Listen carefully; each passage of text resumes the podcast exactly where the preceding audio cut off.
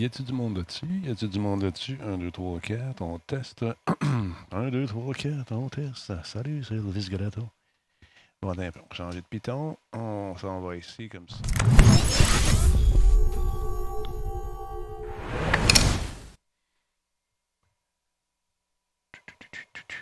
Salut tout le monde, comment allez-vous? C'est juste toi, Combe, qu'est-ce que tu fais là? T'es pas dehors? On va jouer dehors, mon chat. En forme? Je t'appelle d'après. Je t'appelle tout de suite après. là. On va voir ce que ça donne. Ça, ici, live. Est-ce qu'ils s'en viennent, nos amis? Profitez de placer mes bebelles en attendant. Bon, bon, bon, bon, bon, bon, bon. Comme ça. On va le grossir un petit peu. Comme ça. Salut tout le monde, comment allez-vous? Salut Frédéric, salut Combe. En forme, mon chum? Renard Simard, comment vas-tu? Bonne humeur aujourd'hui. Les gens prennent place, qu'on va y aller, stand by. Ah, ils sont déjà là. Ils sont déjà là. Ben oui, on va aller faire un tour. Ils sont à Montréal. Directeur national de santé publique, M. Horacio Arruda. Je pense qu'ils sont à Montréal. Ben oui. Marc Demers et du directeur régional de santé publique de Laval, M. Jean-Pierre On regarde ça clean, tout le monde. Merci de votre collaboration. Oui. Bonjour tout le monde. Est-ce que ça fonctionne? Oui. Correct, M. Arruda? Oui. Oui. Donc, euh, ben, Radio écoutez, Talbot fonctionne d'abord, ici, là. Ouais, tout est beau, tout est beau. euh, le masque que je porte euh, est envoyé par Shea Weber. Ah oui. Euh, je peux vous dire qu'il n'est pas rancunier parce qu'en janvier dernier, j'avais proposé de l'échanger. Il m'a quand même envoyé un masque. Et euh, je veux quand même en profiter pour dire si les Canadiens euh, font les séries, euh, que malheureusement, on ne pourra pas avoir de parade euh, cet été. Euh, donc, euh, je voulais juste être bien sûr là-dessus. Ben 2300, Euh, mais merci on le travaille pas très fort sur un scénario B. Je voulais vous dire aussi que le masque du Canadien est- a été fabriqué par Image Folie, une entreprise de la Rive-Sud. Et Marc va aimer ça, le tissu vient de Laval. Donc, euh, j'en profite pour euh, saluer les invités qui sont avec moi aujourd'hui. D'abord, député de Sainte-Rose, Christopher Skeet, qui est aussi mon adjoint euh, parlementaire, docteur Arruda. Marc euh, Demers, donc Marc, le maire de Laval, et le docteur Trépanier, qui est de la santé publique de Laval. Bon, vous le savez, Laval, c'était une des zones les plus touchées euh, durant la crise. Euh, J'en profite pour euh, remercier tous ceux qui ont contribué à essayer de minimiser les impacts négatifs. On le sait, entre autres à Laval, on manquait beaucoup d'employés dans beaucoup de résidences. Encore aujourd'hui, on a du personnel de remplacement qui n'est pas nécessairement à temps plein. Puis, je veux profiter de l'occasion pour remercier Marc pour euh, le travail de la Ville de Laval. La Ville de Laval a rapidement euh, fourni beaucoup de locaux euh, pour avoir, entre, au- entre autres, des lits de, transition. Il y a des employés de la Ville de Laval aussi qui ont fait beaucoup d'appels. Même Marc fait des appels encore, il me disait, à des personnes âgées, euh, soit en résidence, soit qui vivent euh, seuls. Donc, une belle euh, solidarité malgré une situation euh, difficile à Laval. Je les appelle. Comme je l'avais dit il y a quelques jours aussi, on a envoyé 250 000 masques à Laval. Puis, évidemment, le 6 millions qu'on a annoncé pour les sociétés de transport de la. CMM, il y a une partie qui va aller à la STL. C'est important, je le répète, de porter euh, un masque euh, dans les sociétés de transport. Avec la réouverture des commerces lundi prochain, il va y avoir plus de personnes dans euh, nos autobus, dans nos métros. Donc, très important de porter le masque. C'est important aussi, euh, puis on a eu la chance d'avoir une bonne rencontre euh, ce matin, puis la ministre des Affaires municipales, André Laforêt, travaille euh, sur le dossier de voir comment on peut aider aussi financièrement les municipalités. Parce que vous pouvez comprendre, par exemple, qu'il y a eu des pertes de revenus euh, importantes à la Société de transport euh, de Laval. Donc, il y a Comme partout un ailleurs. déficit euh, qui se creuse jour après jour, semaine après semaine. Donc, j'ai quand même rassuré euh, Marc. On est en train de regarder ce dossier-là. On en parle aussi avec le gouvernement fédéral, fédéral qui nous disait qu'il veut aider les municipalités. Je pense que c'est important qu'on le fasse de façon coordonnée avec le gouvernement du Québec et puis, entre autres, les sociétés de transport. Ben oui, il y a du travail à faire de ce côté-là. Bilan de la dernière journée, 82 décès, donc un total de 3800. Donc, j'offre mes condoléances à toutes les familles euh, des victimes. C'est important quand on regarde le chiffre de quand même préciser, il y a 25 des 82 euh, décès qui sont euh, des décès qui datent de plus de cinq jours. Donc, ce n'est pas des décès des derniers jours. Concernant le nombre de cas euh, testés positifs, on est rendu à 45 495. C'est une augmentation de 720. C'est important de rappeler que parmi ces 45 000, il y en a au moins 13 300 qui euh, sont guéris. Concernant maintenant les hospitalisations, on est rendu à 1504 euh, personnes hospitalisées, donc une baisse de 41 euh, depuis hier, puis depuis une semaine, ça se trouve être une baisse de 124, donc quand même euh, significatif.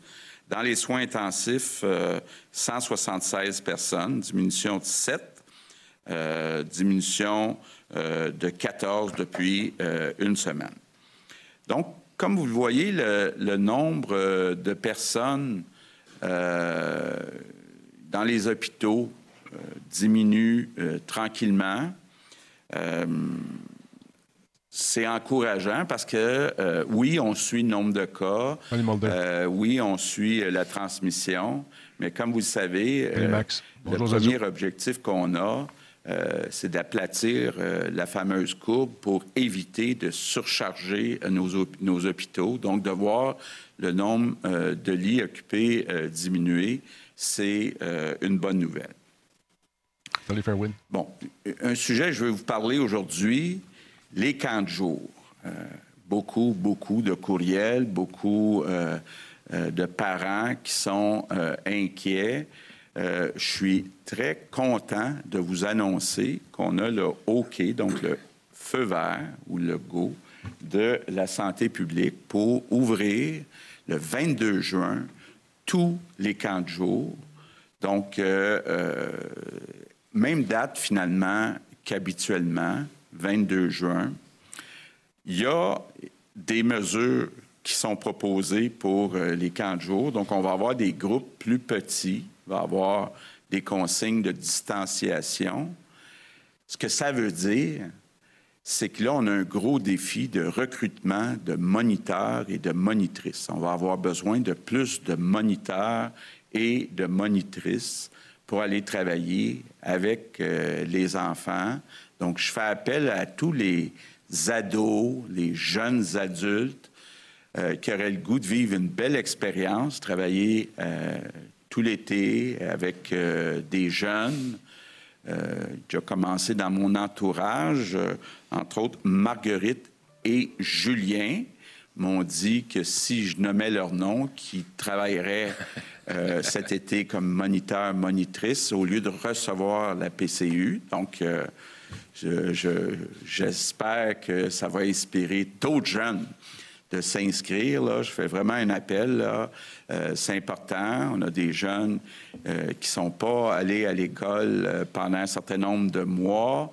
On a besoin, les enfants ont besoin d'abord de se voir entre eux autres, mais aussi de bouger. Ça nous prend des moniteurs, des monitrices. donc, euh, je lance un appel à, tous les gens.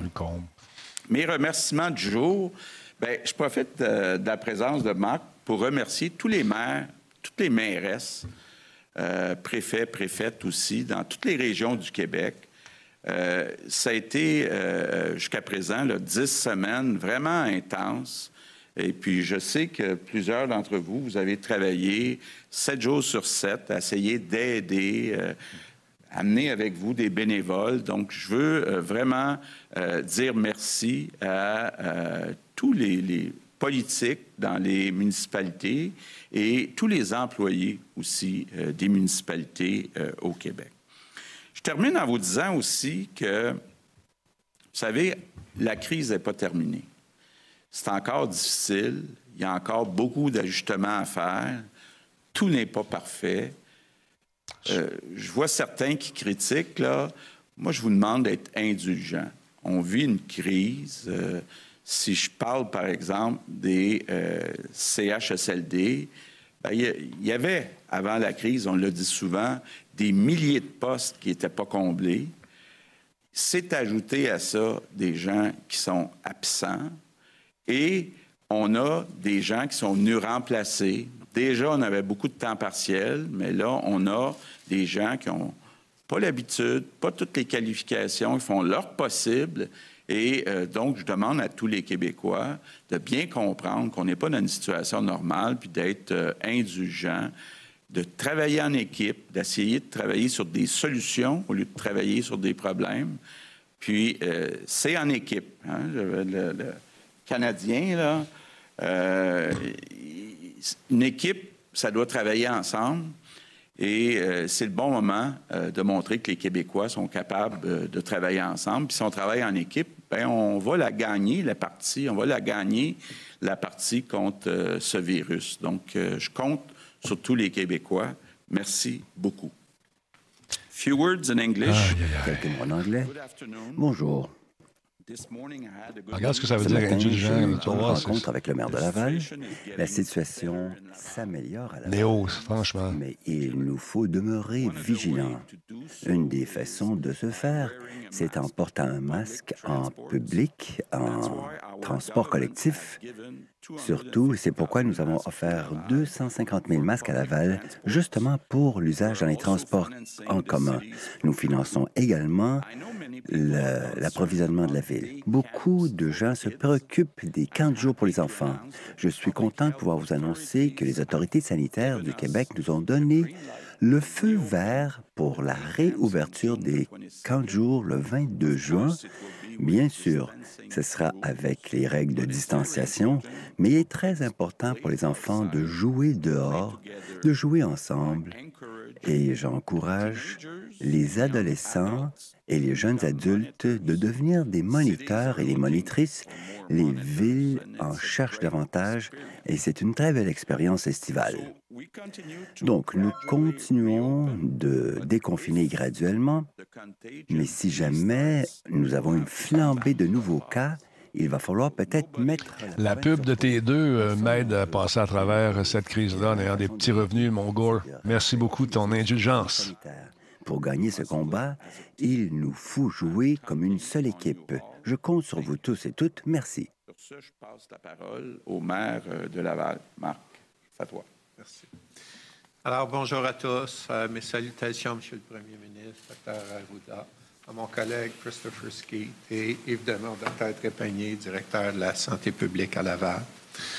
En date d'hier, euh, 4 950 personnes sont confirmées à Laval avec un diagnostic, dont 475 décès. Alors, permettez-moi d'offrir mes plus sincères condoléances aux familles et aux proches des personnes disparues. Je tiens à vous dire merci, Monsieur le Premier ministre. Salut, Ben. Un merci très sincère pour les 250 000 masques qui seront mis à la disposition des citoyens de Laval. Nos équipes sont à l'œuvre pour établir un plan de distribution de ces masques-là en collaboration avec les organismes Merci, communautaires Le pour venir en aide à la population la plus vulnérable de Laval. San? Lundi prochain, nous amorçons la première phase du déconfinement à Laval.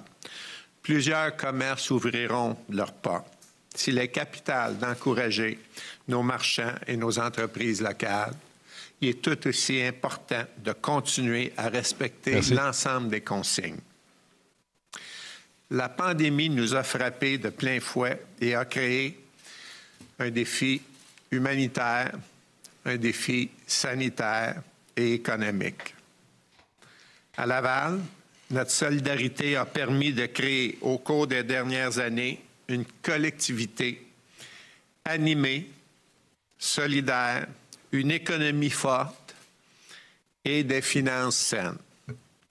Je suis persuadé que cette même solidarité est essentielle pour affronter la présente pandémie. C'est ce qui nous permettra d'assurer notre plein rétablissement et de réussir notre relance économique. Je profite, je profite aussi de l'occasion pour dire aux Lavallois qui ont eu un diagnostic, s'ils désirent participer aux recherches du docteur Tardif, d'aller euh, dans tous les centres de dépistage, c'est affiché, mais vous pouvez aller sur colcoronet.net pour y apposer votre nom et participer à cette recherche qui, euh, nous l'espérons, pourra être euh, un gage de succès pour trouver des solutions à cette pandémie. Alors, merci de votre attention.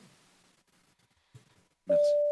La Merci, période de questions, il y a des micros prévus à cet effet. On va, s'il vous plaît, limiter à une question par journaliste pour vous laisser Merci, la chance à tous vos collègues. Première question, Yves Poirier, TVA Nouvelle. Bonjour à tous. Euh, je voulais vous demander sur les camps de jour, évidemment, beaucoup d'attentes Oui. des parents. Euh, Monsieur Legault, est-ce que vous avez des données ou des précisions sur le ratio, par exemple, d'enfants? Il y a beaucoup de questions à cet égard, justement, versus les CPE également. Qu'est-ce que vous pouvez dire, justement, pour les camps de jour en matière de ratio d'enfants par moniteur? Comment ça va fonctionner concrètement et précisément? Écoutez, j'ai j'ai pas le chiffre exact. Vous m'excuserez de ne pas l'avoir, je vais m'organiser pour vous le communiquer euh, dès que quelqu'un peut me l'envoyer ici. Ce qui est clair, c'est ce qui a été fait, c'est pour essayer de s'assurer qu'il y ait moins de groupes gros. Euh, moins de moins de de- d'enfants qui vont être en. Ils peuvent ils vont pouvoir rester dans une bulle entre eux là, mais euh, dans le fond c'est comme si moi grossièrement c'est à peu près euh, la moitié d'enfants par moniteur si je me souviens bien. Mais comme les travaux ont cours euh, au point de vue opérationnel, je ne veux pas vous donner de mauvaises informations, mais dans les faits, les principes, c'est de s'assurer à ce qu'il y ait moins d'enfants par petit groupe, d'où l'importance d'avoir plus de moniteurs, ce qui va euh, permettre, euh, à mon avis, de, diminuer l'impact de transmission dans ces, dans ces camps-là. Il faut par contre comprendre que le virus circule. Les jeunes sont quand même des gens qui s'en sortent relativement bien.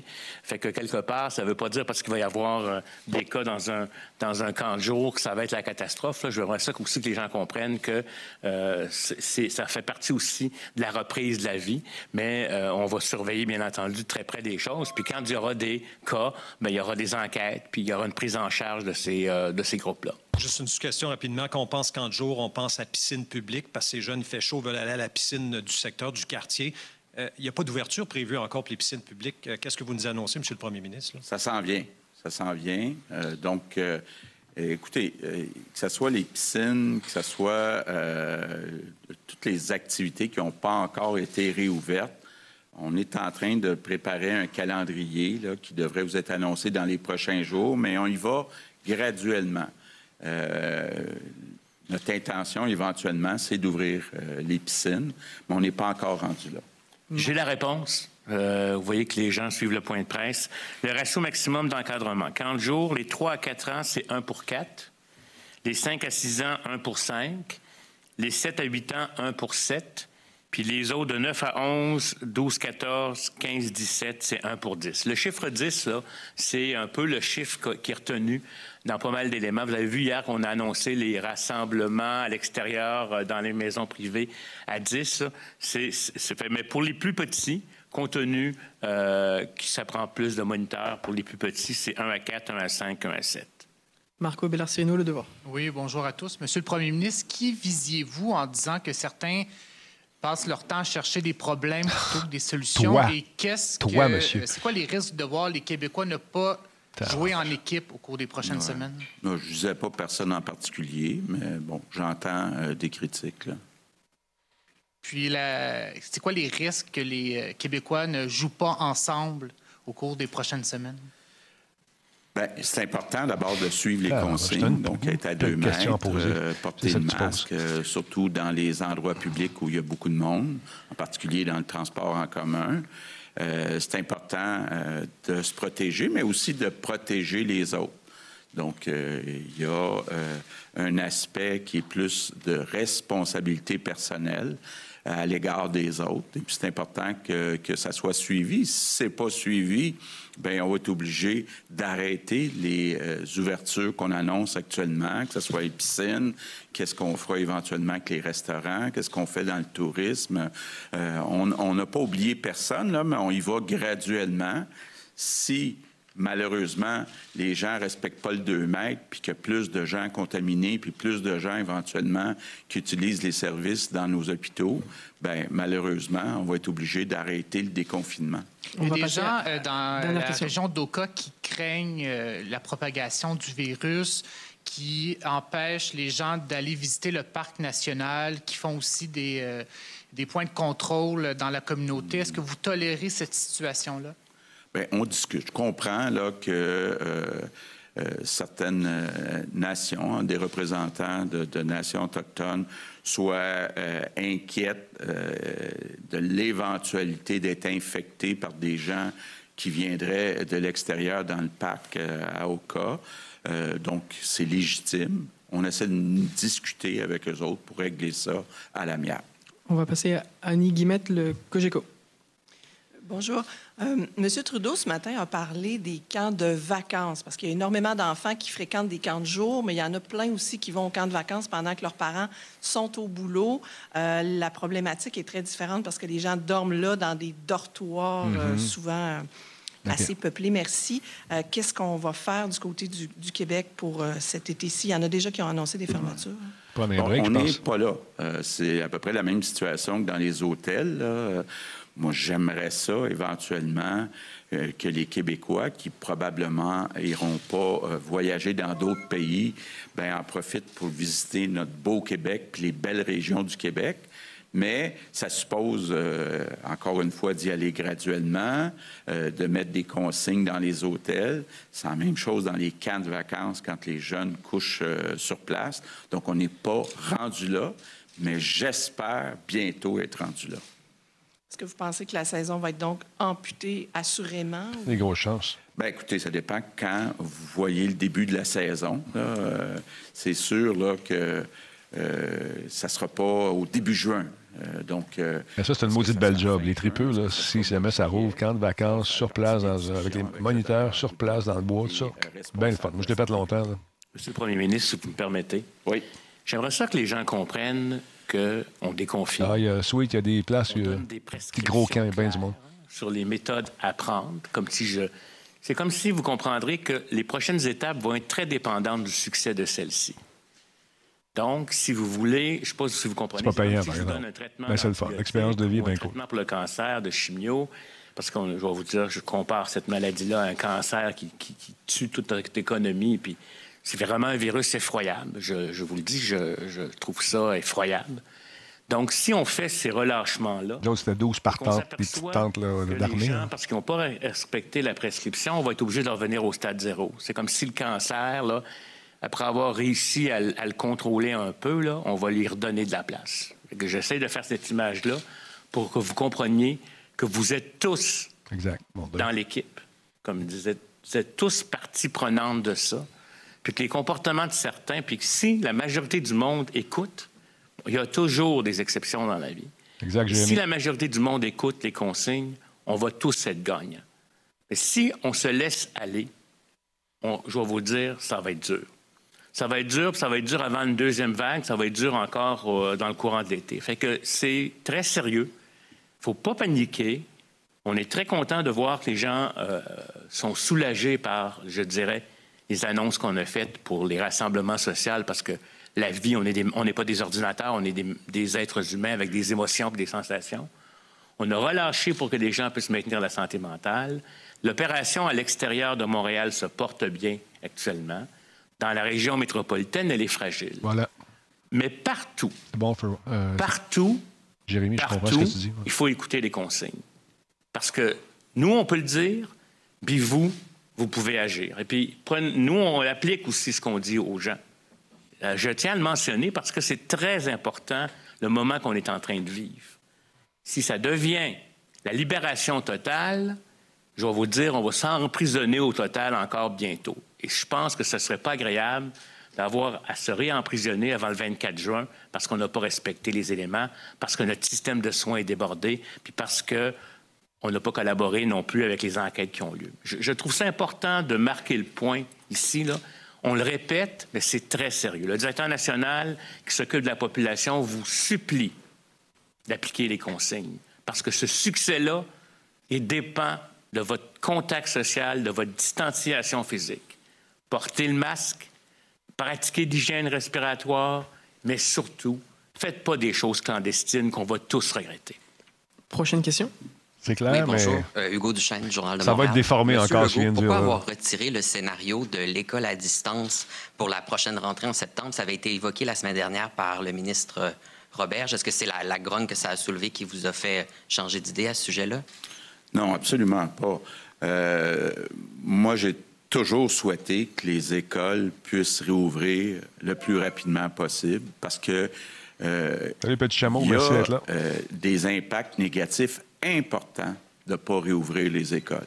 Je comprends qu'il y a des impacts euh, négatifs de les réouvrir aussi dans, le cadre d'une pandémie. C'est pas ça qu'ils disent, Michou, tu compris, je pense. puissent pas voir leurs amis, puissent pas vivre une vie normale, c'est vraiment pas souhaitable. Puis compte tenu euh, de où on est rendu euh, dans la pandémie, je pense qu'on peut, euh, si on respecte les consignes, avoir bon espoir que tous les étudiants vont pouvoir physiquement être à l'école, au cégep, à l'université, à la rentrée au mois de septembre. Puis c'est ce qu'il faut viser.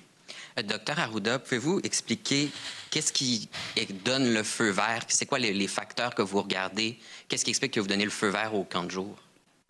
Mais premièrement, euh, il faut comprendre que euh, les camps de jour, euh, c'est un endroit. Premièrement, c'est un équilibre. Hein? On, regroupe une population de gens qui sont jeunes. Premièrement, des, jeunes enfants. Les moniteurs, habituellement, ne sont pas dans les groupes à risque, puis habituellement, les moniteurs sont assez en forme et en santé. C'est la première des choses. Donc, si jamais il y avait de la transmission, l'impact de cette transmission-là serait, serait minimal pour les individus comme tels. Est-ce qu'il pourrait transmettre la maladie à d'autres, etc.? C'est toujours possible, mais on le sait qu'on va avoir de la circulation du virus. Les enfants qui sont dans les comptes jours ou les, ou les qui font la maladie, qui auront des symptômes, seront investigués. On va s'organiser pour qu'au pourtour de ces personnes-là, il n'y ait pas de transmission, qu'on puisse isoler des personnes, s'assurer que les gens ne sont pas en contact avec des personnes âgées, etc.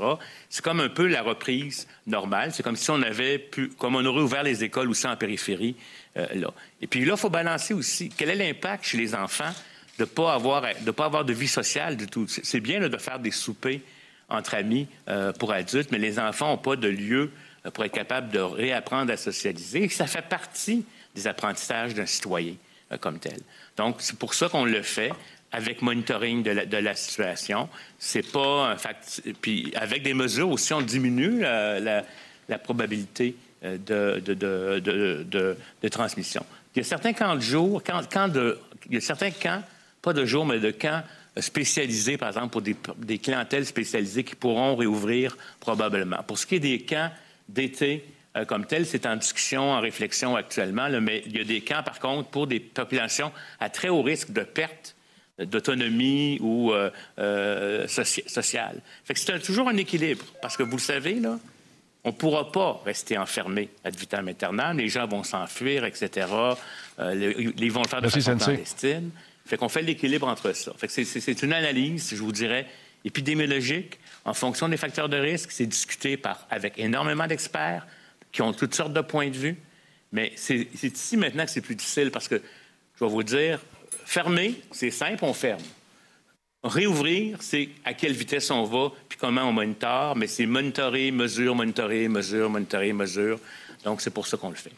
Prochaine question, la presse canadienne. Oui, bonjour à tous. Stéphanie Marin de la presse canadienne. Euh, monsieur le ministre, euh, Monsieur le Premier ministre, on vient de vous entendre lancer un appel aux adolescents pour être moniteurs euh, dans les camps de jour. Sauf que hier, votre ministre de l'Éducation, Monsieur Roberge, n'a pas exclu la possibilité d'avoir des cours cet été pour les adolescents du niveau secondaire pour les préparer à la prochaine rentrée scolaire. C'est pas un peu contradictoire parce qu'ils peuvent pas tout faire les ados cet été? Oui. Bien, écoutez, d'abord, ce que Jean-François a dit, c'était un scénario. Déjà, Jean-François a dit, là, il n'est pas question de prolonger l'année scolaire ou de la commencer plutôt de façon généralisée. Maintenant, euh, je l'ai dit souvent, il y a 20-25% des enfants qui ont des difficultés d'apprentissage. Il y en a parmi ceux-là qui ne sont pas allés à l'école euh, depuis euh, deux mois et demi, qui donc vont avoir une longue période. Est-ce qu'on peut les aider durant l'été à faire un petit peu de rattrapage, un petit peu d'exercice? Ça fait partie des scénarios qu'on regarde, mais ça ne serait pas de façon généralisée. D'accord. Puis M. Arruda venait de mentionner que chaque étape se bâtit sur le succès de la précédente. Aujourd'hui, on parle de, donner le feu vert au camp de jour, mais est-ce que ça s'est bien passé? Depuis dix jours dans les écoles primaires qui ont été ouvertes à l'extérieur de la région euh, métropolitaine de Montréal? Est-ce qu'il y a eu des éclosions de COVID-19 dans les écoles primaires? Avez-vous des cas qui vous ont été rapportés? Écoutez, moi, on ne m'a pas rapporté de situation problématique. Il y a eu des cas, il y en a probablement comme il y en a eu dans des garderies, dans des écoles. Mais la situation... Elle n'est pas problématique. Puis on va, se souvenir aussi, ce qui est très important, des cas chez des enfants.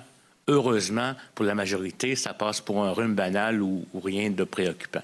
Moi, à ma connaissance, en tout cas, puis ça se peut que je sois pas au fait de tout, tout, tout, tout, tout, parce qu'il se passe beaucoup de choses, mais on ne m'a pas rapporté. S'il y avait eu, par exemple, un professeur euh, ou un enfant qui serait retrouvé hospitalisé ou aux soins intensifs, j'en aurais entendu parler, j'en suis convaincu. Mais l'expérience à l'extérieur de Montréal, tout comme attendu, compte tenu des, des, des, situations, de la circulation présente. Il va en avoir de la circulation, puis elle va continuer, parce que c'est c'est pas parce qu'ils sont moins à risque et puis qu'ils sont en déclinaison qu'il n'y a pas des cas dans la communauté. Il y a eu des cas un peu partout au Québec, aux îles de la Madeleine, en Gaspésie, encore dans le Bas-Saint-Laurent. C'est pas seulement des transmissions de Montréal vers là-bas, c'est que le virus est présent. Mais plus on ralentit les, les contacts sociaux, plus on évite d'exposer des personnes âgées aussi, quand on ouvre euh, une école, c'est pas nécessairement. Donc, on a pris des professeurs qui sont habituellement en bon état de santé, etc. Moi, on m'a pas rapporté de phénomène. Donc, ça, c'est encourageant en termes d'éléments. À Montréal, un, il y a une plus grande densité de population. Deux, il y a plus sortes de groupes d'individus qui peuvent comprendre ou pas les consignes. Le défi est plus grand. Et quand je parle de Montréal, je parle de la communauté euh, métropolitaine. Je m'excuse pour Laval. moi, je demeure à Sainte-Thérèse, à Rive-Nord. Fait que je fais partie de ça, mais parce qu'on a souvent tendance à dire Montréal métropolitain, parce qu'on est ici dans Montréal métropolitain. Bien, là le, risque est plus grand parce que la fragilité du système, le RO, là, il est un petit peu en bas d'un, mais il peut facilement monter en bas d'un. Ça veut dire que chaque personne peut en infecter plus qu'une. Puis quand vous infectez, chacun personne en infecte deux, par exemple, ça va en infecter deux. Puis plus on est dense, plus on est proche, plus il y a de risques. C'est pour ça qu'il faut être beaucoup plus prudent dans la région métropolitaine, mais il faut être prudent partout. Même à Québec, si on se met à partir, bien, comme il y a du virus chez certaines personnes, même des asymptomatiques, ça peut se faire. Donc, étape par étape, effectivement. analyse par analyse. Puis mes directeurs de santé publique aussi regardent clairement ce qui se passe sur leur territoire. Tel quartier, tel quartier, tel quartier. Je peux vous dire, j'ai parlé avec euh, Jean-François Roberge, le ministre de l'Éducation, hier, puis il me disait là, que c'était au-delà de toutes euh, nos attentes, comment ça a bien été. Donc, c'était un vrai euh, succès. On s'attendait à ce que ça soit euh, peut-être difficile à certains endroits, mais ça s'est très bien passé. Donc, c'est encourageant pour le mois de septembre. Puis à la fois, les parents, si vous me permettez, puis les enfants étaient heureux. Ça vous démontre l'aspect santé mentale, psychologique des parents. C'était comme une délivrance de pouvoir être un peu plus libéré. Euh, du rôle de parent continuellement, tout en étant responsable. C'est pas ça, mais c'est parce que c'était comme un enjeu. Puis les enfants étaient tellement heureux de revoir leurs amis. On va prendre la prochaine question. Le temps file. Kathleen, euh, Kathleen Lévesque, La Presse. Bonjour. Bonjour. Euh, monsieur le Premier ministre, je vais vous parler d'argent puisque vous parlez de camp de jour. Quand on a fait appel aux jeunes pour qu'ils viennent sans, être embauchés, là, travailler donc dans les camps de jour, plus de moniteurs, ça coûte plus d'argent c'est souvent les municipalités. Mm-hmm. Euh, monsieur, monsieur Demers pourrait le, confirmer. C'est les municipalités qui, en général, assument euh, une large part de, ces coûts-là. Qu'est-ce qu'on doit, qu'est-ce que votre gouvernement va faire? Oui, bien, écoutez, on, est en train de le regarder, mais effectivement, euh, il y a plusieurs maires qui nous ont dit on a, on a deux défis devant nous. Un, ça nous prend plus de moniteurs et de monitrices parce que les groupes sont plus petits. Deux, on a un compétiteur qui s'appelle la PCU. hein, qui fait qu'on est payé pour rester à la Mhm. maison. Exact. Euh, donc, euh, euh, pour l'instant, on n'exclut rien, mais c'est possible que le gouvernement du Québec doive aider les municipalités pour s'assurer que tous les enfants qui veulent aller à un camp de jour puissent y aller. Donc, c'est regardé actuellement par la ministre des Affaires municipales avec l'ensemble des municipalités. Est-ce qu'on a déjà une estimation d'un coût supplémentaire? Non, on travaille que- là-dessus. Sinon, On vous travaillez sur. Est-ce que vous avez une estimation de ce que pourrait coûter une aide supplémentaire aux, Pas encore. aux municipalités? Pas encore. Mais lui, s'il est bon. Mathieu que- Bellumeur, Radio-Canada.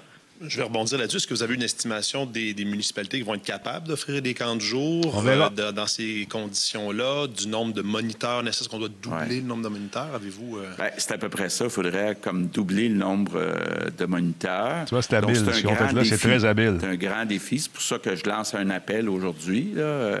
Je sais que d'un certain côté, on a euh, un taux de chômage qui est plus élevé qu'à l'habitude, beaucoup plus élevé qu'à l'habitude. Donc, il y a des personnes qui sont disponibles, incluant chez les ados puis chez les jeunes adultes. Euh, il y a la PCU qui, peut-être euh, est un peu incitative à rester à la maison. Donc, il y a un défi. Il y a un défi. Je dis pas qu'on va être capable de combler tous les postes de moniteurs, euh, monitrices. C'est une des raisons pourquoi je lance un appel spécial aujourd'hui. Il y a le président de l'Association canadienne euh, qui représente euh, bon, la santé publique. Il dit que le système de santé va trop rapidement au Canada pour déconfiner, s'inquiète d'une éventuelle deuxième vague, qu'on n'ait pas euh, tout ce qu'il faut pour faire face à une deuxième vague. Est-ce qu'on prépare cette deuxième vague-là en même temps qu'on déconfine? Parce que c'est pas impossible qu'il y ait. Oui, euh, cet après-midi, ben, vous savez que j'ai rencontré les PDG des six de la grande région de Montréal. Cet après-midi, j'ai une rencontre juste avec le PDG euh, du 6 de Laval à Laval. Euh, L'idée, c'est justement de, préparer la suite des choses. Le grand défi qu'on a, euh, c'est un défi de personnel. On le sait, puis je l'ai dit souvent, là, si on prend par exemple, vous voulez avoir un chiffre, le budget de la santé pour l'année 2019-2020, donc pour l'année finissant le 31 mars 2020, il y a plus de 500 millions de dollars qui n'ont pas été dépensés par le ministère de la Santé. Ça, ça veut dire quoi? Ça veut dire concrètement, il y a des milliers de postes qu'on a affichés pour améliorer les services euh, dans les CHSLD, dans les soins à domicile, dans les hôpitaux, des postes qu'on n'a pas réussi à combler. C'est là qu'est venu notre grand problème, c'est qu'on est entré dans, la crise avec déjà beaucoup, des milliers de postes de pas comblés dans le réseau de la santé. C'est ajouté tout l'absentéisme. Il y avait déjà un problème aussi où la moitié des employés du réseau de la santé travaillent à temps partiel. Donc, quand on dit, par exemple, qu'on souhaite avoir une continuité dans un CHSLD, des équipes dédiées, c'est beaucoup plus difficile d'avoir des équipes dédiées quand on a beaucoup euh, de temps partiel. Donc, le défi qu'on a pour se préparer à une deuxième vague, c'est de rapidement augmenter d'abord les incitatifs financiers, les salaires qu'on paye à certains groupes euh, euh, d'employés, et de faire du recrutement et de préparer à essayer d'avoir le plus de personnel possible. Puis honnêtement, euh, on n'a pas encore euh, relevé euh, ce défi-là. On a actuellement 10 000 employés qui viennent de Je contribue, donc des gens qui sont nouveaux, pas nécessairement qualifiés. On a encore euh, 1000 soldats. Donc, on a tout un défi pour la deuxième vague. Puis je dirais, ben, en plus de ça, on a des employés qui sont fatigués. Je les comprends. Puis en passant, d'ailleurs, la grande, grande majorité, là, ils vont avoir le droit à leurs vacances. Il y, a, des cas, c'est du gros bon sens, où dans une zone chaude, dans les quelques zones chaudes qui restent, bien, c'est sûr que c'est pas l'idéal de prendre des vacances demain matin, mais on espère dans quelques semaines euh, que même dans les zones chaudes, on va pouvoir donner des vacances. Puis déjà, 90% et plus des personnes vont pouvoir prendre leurs vacances de façon régulière. Mais s'il arrive une deuxième vague, est-ce qu'on est prêt? Bien, pas encore. là. Il faut vraiment travaillé fort à attirer du personnel, attirer, entre autres, beaucoup de préposés aux bénéficiaires, des infirmières à temps plein, des infirmières auxiliaires à temps plein. Donc, il y a encore beaucoup de travail à faire. On va passer en anglais. Rob Lurie de CTV. Bonjour, Monsieur Legault. Comment allez-vous? Je vais bien, merci. Pourquoi est-ce important que nous ouvrions des camps de jour et sommes-nous préoccupés que cela et des mesures telles que la permission des rassemblements extérieurs, est-ce que cela ne pourrait pas mener à une augmentation du taux d'infection? Réponse. Il nous faut être prudents. C'est pourquoi nous procédons de façon graduelle. On n'ouvre pas les restaurants, on n'ouvre pas le Centre Bell à Montréal et pas plus à Montréal avec le Rocket. Donc, euh, il est important que les gens restent à deux mètres les uns des autres, qu'ils portent un masque quand ils se rapprochent des autres. Donc, il est très important que nous continuions d'être maîtres de la situation, surtout du nombre de personnes dans nos hôpitaux. Je suis content de voir qu'on a 100 personnes de moins dans les hôpitaux comparé à la situation qui prévalait il y a une semaine. Mais il ne faudrait pas que cette courbe fléchisse vers le haut. Question. Monsieur Arruda, pour les camps de jour, vous disiez auparavant qu'il est important que les camps de jour ouvrent. Pourriez-vous expliquer pourquoi en anglais, s'il vous plaît? Réponse. Oui, bien sûr. Vous devez comprendre que les camps de jour, c'est pour les jeunes. Les enfants et les moniteurs aussi, ce sont des jeunes. Donc nous savons que ce virus en est un qui est terrible, mais il s'attaque surtout aux gens plus âgés et aussi ceux qui ont des maladies sous-jacentes. C'est vrai que cela peut frapper quelqu'un qui a 25 ou 45 ans, qui, est en bonne santé, mais c'est rarissime. Hmm, je peux te dire une chose, les 40 jours, c'est pas juste pour les riches. Je sais que tu fais une joke, là. Moi, j'avais dans le milieu défavorisé. Et puis, euh, c'était plein de petits culs qui étaient dompés là pendant tout l'été. Euh, il arrivait le premier jour, il repartait le dernier. Souvent, il arrivait avec un sac de, papier, avec une paire de bobettes pour passer l'été, tu vois, genre.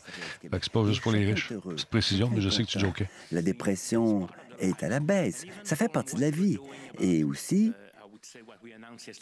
ce que nous avons annoncé hier, les deux foyers qui partagent un repas avec dix personnes en respectant les deux mètres entre les deux familles, c'est déjà quelque chose qui se passe.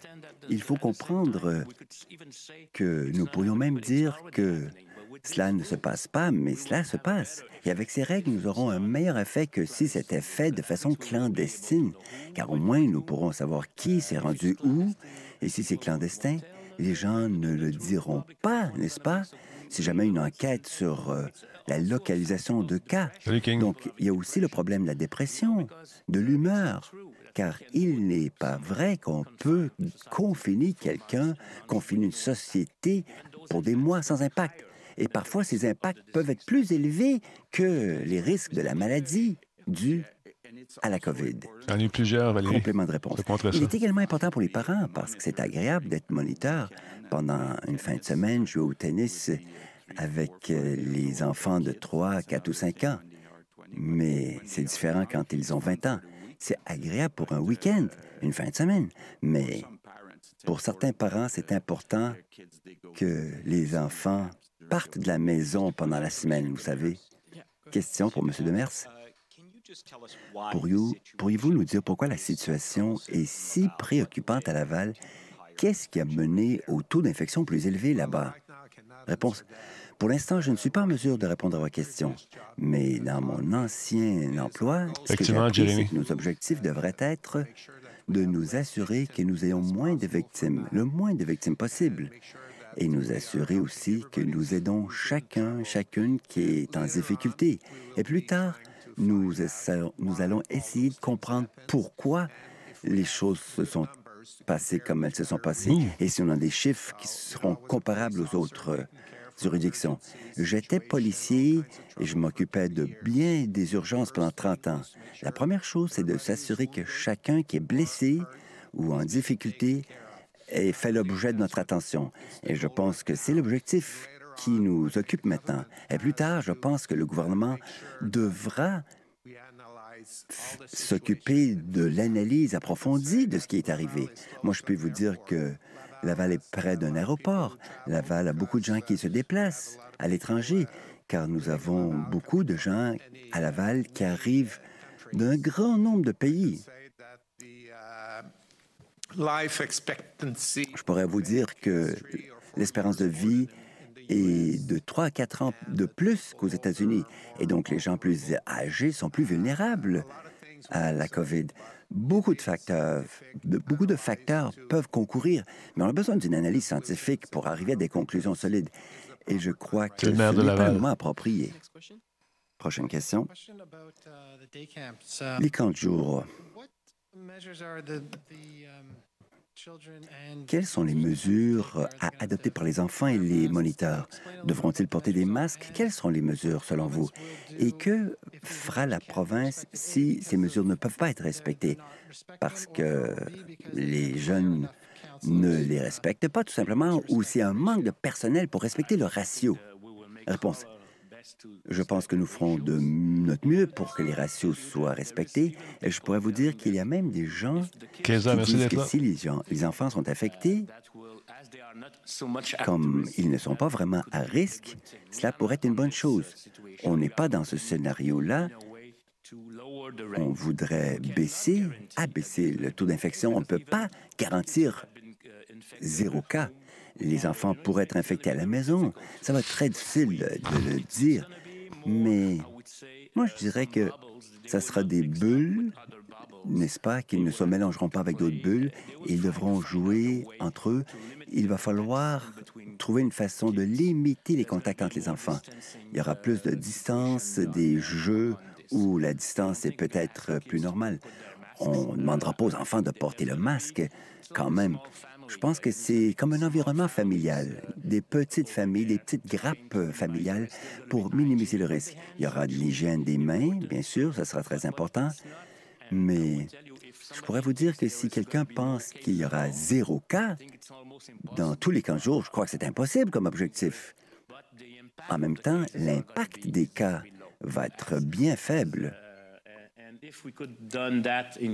Et si nous pouvons adopter ce modèle pour les écoles, ce serait intéressant. Pour les quatre jours, nous savons où ils sont, pourquoi ils sont là, ils sont ensemble. Nous savons que c'est une bonne façon de transmettre les infections. Quand il y a une maladie contagieuse ou si vous avez des poux dans les cheveux, il y a souvent des épidémies dans les écoles. D'aucuns disent qu'ils peuvent tomber malades. Il reste deux semaines ils ne reviennent pas. Mais nous ne sommes pas rendus là. Il va falloir en discuter.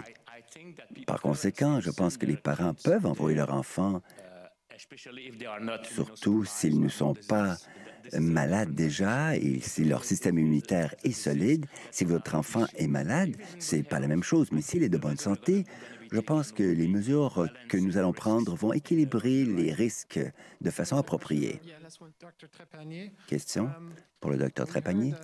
Nous avons entendu que les travailleurs de la santé vont de zones rouges à des zones vertes, surtout le soir, dans des salles de natalité et des zones où les mères récupèrent après l'accouchement.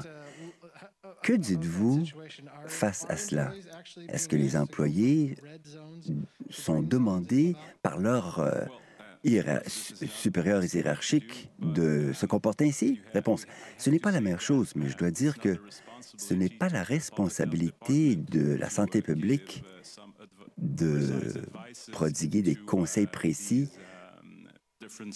aux différents secteurs de la santé. Il y a des différences, par exemple, entre un hôpital et les soins de longue durée. Il faut en tenir compte. Mais ce n'est pas un conseil de la santé publique qui est pertinente ici. Question. Monsieur Legault, il y a quelques jours, votre gouvernement a dit que malgré le taux des décès à Laval, euh, l'éclosion est maîtrisée. Et les CHSLD ont vu 1 sur 7 comme taux de décès. Comment voyez-vous cela et vous le qualifiez de situation maîtrisée? Comment est-ce possible? Réponse. Écoutez, il y a le nombre de cas, une bonne question, ça. le nombre de personnes hospitalisées et troisième, le nombre de décès. Par conséquent, maintenant, ces chiffres-là sont à la baisse.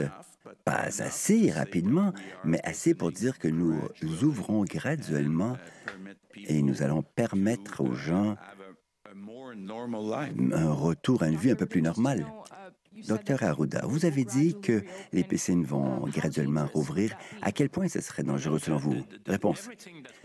Tout ce que nous allons faire sera différent. D'accord? Chaque endroit aura euh, des mesures d'hygiène. Chaque fois qu'on peut avoir la distance, on voudra l'avoir. Quand on peut réduire le nombre de personnes dans un seul endroit, eh bien, ce sera aussi une décision qu'on va prendre. L'accès aux piscines ne sera pas comme avant, avec un tas de gens dans l'eau en même temps. Ce serait une meilleure façon de se servir de la piscine. Avec une limite de temps, vous ne pouvez pas rester six heures, parce que si vous restez six heures, quelqu'un d'autre ne pourra pas aller dans l'eau. Donc, euh, nous sommes en train d'analyser cela et nous travaillons avec les gens qui comprennent. Il y aura des problèmes pour les douches, par exemple. Tout cela sera analysé, on va s'adapter, on va voir où on peut adopter des changements pour abaisser le risque. Le risque ne pourra jamais être éliminé. C'est pas que en allant à la piscine, vous êtes garanti d'attraper le virus, mais ce n'est pas zéro non plus comme risque. Donc, tout dépend de la taille de la piscine. On va calculer la densité de personnes qui peuvent être dans la piscine en même temps pour respecter le 2 mètres, par exemple.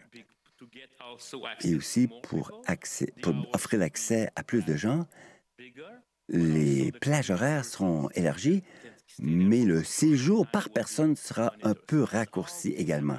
Voyez-vous, alors il y a un tas de facteurs sur lesquels on travaille. Nous travaillons avec des experts et des gens du terrain. Prochaine question. Bonjour.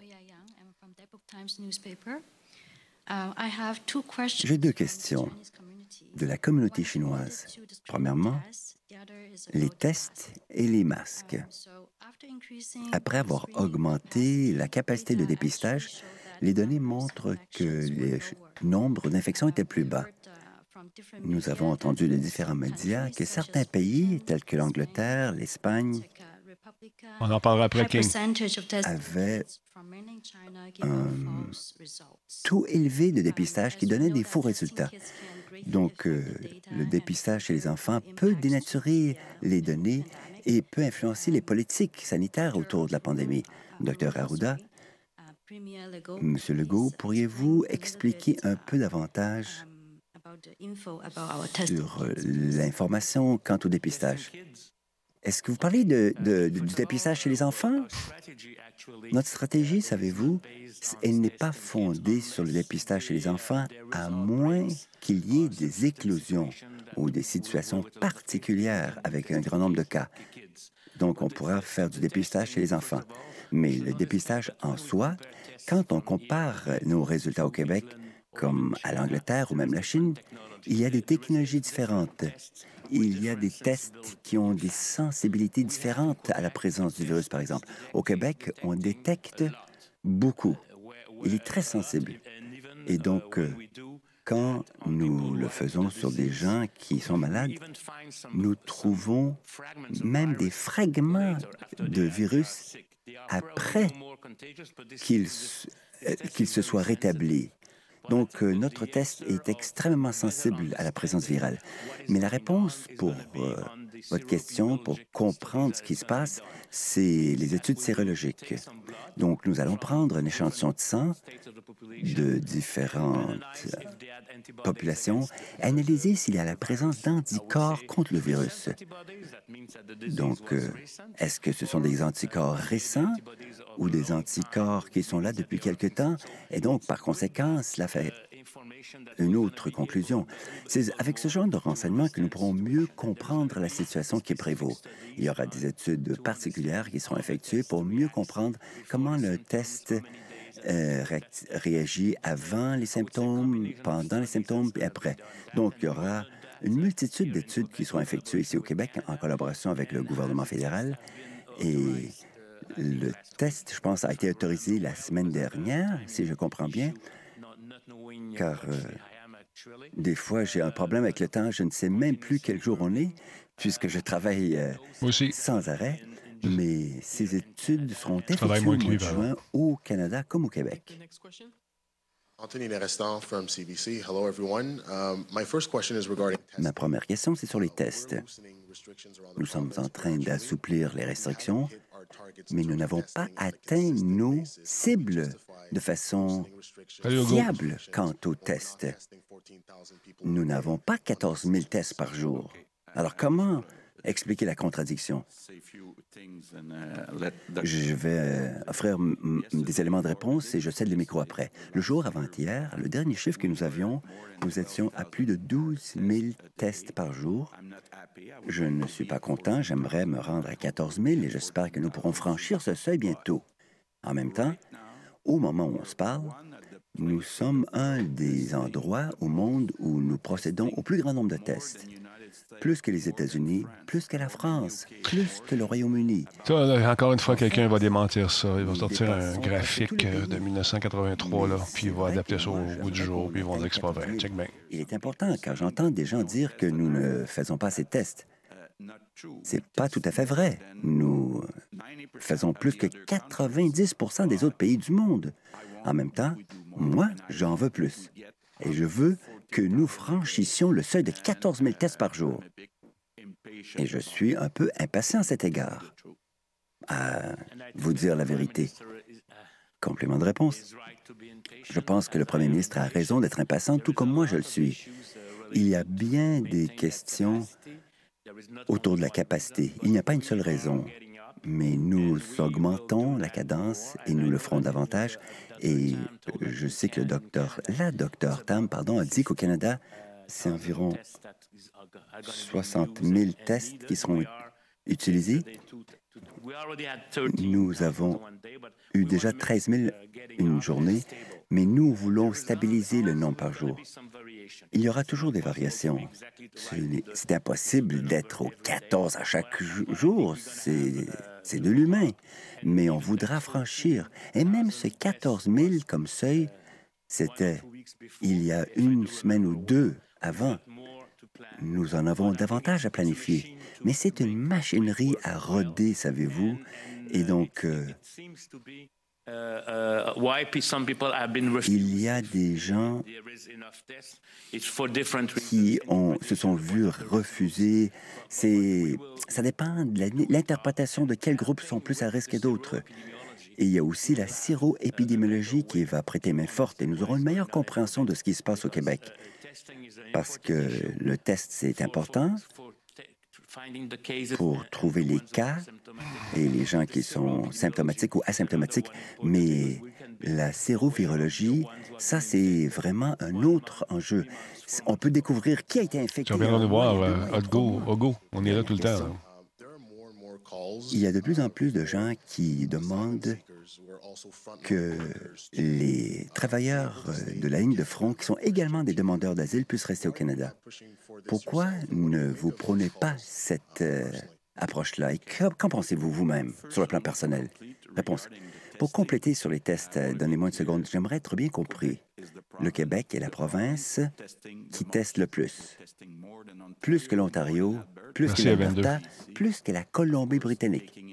Bien sûr, euh, par habitant. Maintenant, quant aux demandeurs d'asile, il y a deux sujets distincts. J'aimerais être bien compris. Je suis très content du travail qui est fait par certains d'entre eux dans nos résidences. Nous en Il y a quelqu'un qui a envoyé un petit texto, je pense, euh, pendant euh, la question du journaliste. Très bien. En même temps, le choix de devenir un immigrant, c'est une décision prise par le gouvernement fédéral. Ça, c'est le premier point. Deuxièmement, je comprends qu'il nous faut euh, être prudents. On ne peut pas dire que les gens qui traversent la frontière à Roxanne ou ailleurs à demander un statut d'immigrant, par exemple. Merci, oui. On ne peut pas ouvrir la porte ainsi de dire si vous venez de façon illégale, si vous trouvez un emploi, ça va. On va vous accepter comme immigrant. Ce n'est pas ainsi que cela fonctionne. Il y a des règles à suivre. Il y a des règles à suivre pour les gens qui veulent devenir des immigrants en bonne et due forme. Et il y a des règles pour les gens qui euh, régissent les demandeurs d'asile. Quant à leurs droits dans le pays d'où ils arrivent. Donc, on n'a pas à mélanger tous ces dossiers, ces deux dossiers bien distincts. Alors, je pense qu'il est important de respecter les règles. Toute dernière question.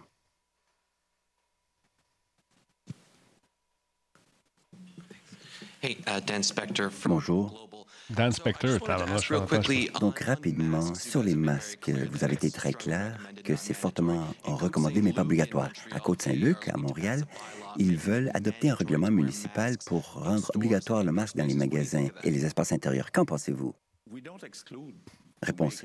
Nous n'excluons pas de, le rendre obligatoire partout, mais pour l'instant, avant tout, on veut s'assurer que ces masques nous disons au revoir aux gens de la première chaîne. Nous continuons sur RD. À tout de suite. Nous voulons nous assurer d'avoir la possibilité d'acheter des masques pour en distribuer gratuitement aux gens qui ne peuvent pas, pour toutes sortes de raisons, acheter un masque. Donc, avant tout, il nous faut avoir les masques en bonne disponibilité. Deuxièmement, jusqu'ici, nous avons été chanceux de voir que les Québécois et les Québécoises respectent les règles même si le masque n'est pas obligatoire. Car quand vous rendez quelque chose d'obligatoire, cela veut dire que vous devez avoir de la police qui vérifie, qui donne des sanctions, des contraventions. Combien allons-nous? C'est tellement plus facile si les Québécois et les Québécoises acceptent de suivre les recommandations. Sinon, nous n'excluons pas la possibilité de le rendre obligatoire. Rapidement, sur les camps. Un directeur de camp a dit qu'avec le changement en ratio, il va falloir qu'il loue beaucoup plus d'espace et ça va être beaucoup plus cher pour euh, l'administration du camp. Est-ce que vous avez l'intention d'offrir une aide financière avec ces coûts supplémentaires? Réponse. Nous examinons le dossier. C'est que nous savons que ça va être plus cher. Premièrement, les groupes par moniteur vont être réduits, n'est-ce pas? Donc le ratio sera différent. Cela se traduit par un plus grand nombre de moniteurs. Et deuxièmement, nous avons cette compétition, en guillemets, contre la prestation d'urgence du Canada. CERB? CERB, anyway. Donc, le 2000 dollars par mois ou le 1250 qui est offert aux étudiants par M. Trudeau, bien sûr. C'est ce que je veux dire. Il nous faut être en concurrence avec ce montant d'argent pour convaincre les gens de 14, 15, 16, 17, 20 ans pour travailler comme moniteur. Uh, Tout probablement, il va falloir investir davantage d'argent pour s'assurer que les camps de jour puissent être disponibles pour tous les enfants. Et je pense personnellement qu'il soit très important que ces camps existent. Important pour l'activité physique, pour la socialisation, l'interaction entre pairs pour les jeunes. Je pense que c'est important que nous euh, les ayons et nous sommes ouverts à en financer une partie. That's it, that's all. Basketball, euh, mesdames, messieurs, c'est fini pour cette conférence. Encore une fois, je ne vois pas au fou. Je ne sais plus quoi vous dire. Ça fait quoi? Ça fait sept semaines, huit semaines dans mon cas, ou presque, que, je suis là, euh, jour après jour, à essayer de faire comprendre aux gens qui n'y croient pas. Puis y en a encore, je reçois toujours ces fameuses missives qui euh, me disent Denis, tu comprends pas. Je comprends peut-être un peu ce qui se passe. Je comprends. Donnez-moi un petit peu de crédit. Je comprends un petit peu. Tu comprends un petit peu ce qui se passe. Pour l'histoire du masque, euh, si vous êtes en périphérie de, Montréal, autre que dans la grande région de Montréal, les gens me disent on a eu huit cas ici, nous autres, on ne met pas ça le masque. Il faut se servir de sa tête aussi. C'est pas la même situation qui prévaut chez vous qu'ici en ce moment. Euh, d'aller dans les magasins euh, à grande surface, comme par exemple chez Costco, les gens les portent les masques. Les caissiers et les caissières sont habillés, ils ont le truc, euh, ils lavent et désinfectent. Et puis d'arriver là, pas de masque, tu te fais regarder. Tu te fais regarder. Ça prend quoi? Tu fais ton épicerie, tu en as pour une heure, tu mets ça dans ta face. Quand tu sors, tu l'enlèves correctement, tu mets ça dans un petit sac, tu arrives chez vous, tu le laves. Ça, t'en prend plus qu'un. Hein? Tu peux en faire un par jour. d'avoir deux en rotation si, jamais tu te promènes dans le public. Mais c'est juste une question de gros bon sens. On n'est pas infaillible avec ce masque-là, mais on réduit les risques de contamination. C'est juste de garder ça. C'est juste du GBS, gros bon sens. Mais c'est pas tout le monde qui euh, était à l'arrêt quand on a distribué le GBS un matin, un jour, dans la nature. Ils n'ont pas eu le mémo. C'est correct, je comprends ça. Fait que c'est ça. C'est pas pareil. quand vous êtes ailleurs où il n'y a pas eu de cas, ou presque pas de cas, et puis il n'y en a pas, vous voulez garder ça comme ça. Mais ça ne veut pas dire que la bébête n'est pas encore euh, dans votre secteur. Ça ne veut pas dire qu'elle ne viendra jamais dans votre secteur. Fait que lavez-vous les mains, ça va faire partie de votre routine d'hygiène à tous les jours. Les mains régulièrement. Tu mets un bip sur ta montre. Une fois à l'heure. Bip! Ah, on avait les mains. Dans le public, tu le mets aux demi-heure, 15 minutes. Bip! That's it. C'est vous autres qui décidez, mais à quelque part, votre décision a une influence euh, sur, euh, tout ce qui va se passer dans 14 jours. Parce que là, les résultats vont sortir. Déconfinement est-il trop rapide? On m'a demandé ça. C'est King qui m'a demandé ça tantôt. Ça dépend. Euh, je comprends aussi qu'il faut, avec l'immunité collective, on veut arriver à, immuniser un plus grand nombre de personnes possible. Est-ce que les enfants qui vont retourner du camp de vacances, mettons, à tous les jours, qui ont, sont en proximité d'autres enfants, risquent de contaminer les parents? Il y a peut-être des parents qui nous écoutent, qui nous regardent, qui sont immunosupprimés. Est-ce que ça lui donne la chienne? Oui. oui, en étant un moi-même. Je, me pose des questions. Est-ce qu'il y a un danger? Est-ce que TQ, quand il va arriver, mettons s'il y allait, est-ce que bon, je fais prendre une douche tout de suite, lavage complet, puis prendre ses vêtements, ça ça dans la laveuse? C'est probablement ce qu'on ferait. Mais euh, c'est inquiétant encore, c'est pas fini. Pas à cause qu'on commence à déconfiner que la bébête n'est plus là. Il faut juste faire attention de ne pas l'attraper. Parce que comme je vous le disais l'autre fois, c'est pas si on va l'attraper, c'est quand on va l'attraper. Puis d'ici ce temps-là, il y a des gens qui essaient de trouver un vaccin. Si vaccin un jour on trouve, mais aussi des médicaments pour contrer les effets euh, euh, qui sont assez néfastes, qui peuvent devenir très néfastes pour certaines personnes. Il y en a d'autres qui vont passer à travers ça comme si c'était un gros rhume, grosse grippe, ils vont avoir de la misère, mais il y en a d'autres qui vont laisser leur peau, c'est pas fini. La courbe semble pouvoir s'aplatir en ce moment, tant mieux il faut continuer à garder dans, dans, notre esprit que cette affaire-là, c'est encore présent. C'est pas à cause qu'il fait beau puis qu'il fait chaud puis que non, c'est présent. Il faut juste être en, être conscient également. Donc, c'est à tous et chacun de voir à son hygiène puis de, faire attention de ne pas propager ça. C'est tout ce que j'ai à dire là-dessus. Fait que soyez prudents, juste ça. Continuez à garder vos distances. Puis demain, moi, c'est ma fête. Puis il va y avoir du monde ici. Parlant de fête, c'est la fête à Christophe euh, Terrien qui va être à l'émission ce soir. De Terrien Terrien. Merci, Christophe, d'être là avec nous autres. Bonne fête, mon chum. Euh, c'est la fête également à un autre, j'ai oublié son nom, je vais le dire ce soir, je vais vérifier tantôt. Joël. Joël qui nous regarde peut-être. Bonne fête. Alors voilà. Euh, fait que demain, il va y avoir un petit party à deux mètres ici, avec nos trois familles. Ça va être le fun. Ça va être agréable. Il va y avoir une petite bière, un petit grand albo. Elle est déjà prête. Euh, mais ça va se faire dans les règles de l'art. On va essayer de faire ça de façon euh, le plus sécuritaire possible pour ne pas euh, propager cette cochonnerie-là qui court. Oh, je vais-tu streamer demain? Sûrement, je vais streamer, oui. On n'y aura pas un party de fête qui va être streamé. Je garde mon intimité quand même pour, pour moi-même. Puis c'était la fête à The Forge hier. Bonne fête, mon petit, mon petit The Forge. Je suis content pour toi. Bonne fête. Ça se passe une belle journée. Fait que demain, on va être là, le 22. Fait que euh, c'est la journée du déconfinement. Quand tu as du power, tu as du power. Je parlais à Leg. Leg, c'est notre premier ministre. Hey, Leg, petit déconfinement pour ma fête? Ah, ah donc, mon Dan. On est, euh, on est body. Fait que c'est ça, il ne pourra pas être là, malheureusement, je comprends ça. Fait que attention à vous autres, je vous souhaite de passer une excellente journée. On se retrouve ce soir avec Versatilis qui va me surprendre encore une fois avec ses sujets. Manquez pas ça. Et euh, Renard à la guitare nous a fait cette toune. J'attends d'autres tounes. J'ai hâte de les avoir. Ça s'en vient tranquillement, pas vite. je prends ton temps, je fais des blagues, je fais de la pression. J'aime ça, une petite toune de même. Ça rajoute un sourire dans la face du monde. On a besoin de sourire. Puis moi, je m'en vais dehors. Je m'en vais jouer avec Ticu sais pas encore on va jouer, peut-être au baseball, parce que se pitcher à la je sais pas. En attendant de finir le show. Fait que je vous laisse. Salut!